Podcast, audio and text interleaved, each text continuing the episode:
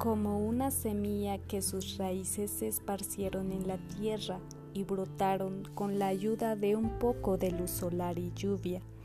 Ella tan solo era una niña que buscaba enraizar sus sueños al lado de los suyos.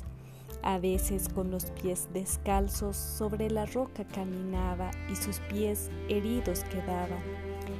Ella floreció al pasar de los años con la cara en alto, luciendo tan bellos y coloridos trajes que al pasar de las estaciones sus abuelos le heredaron.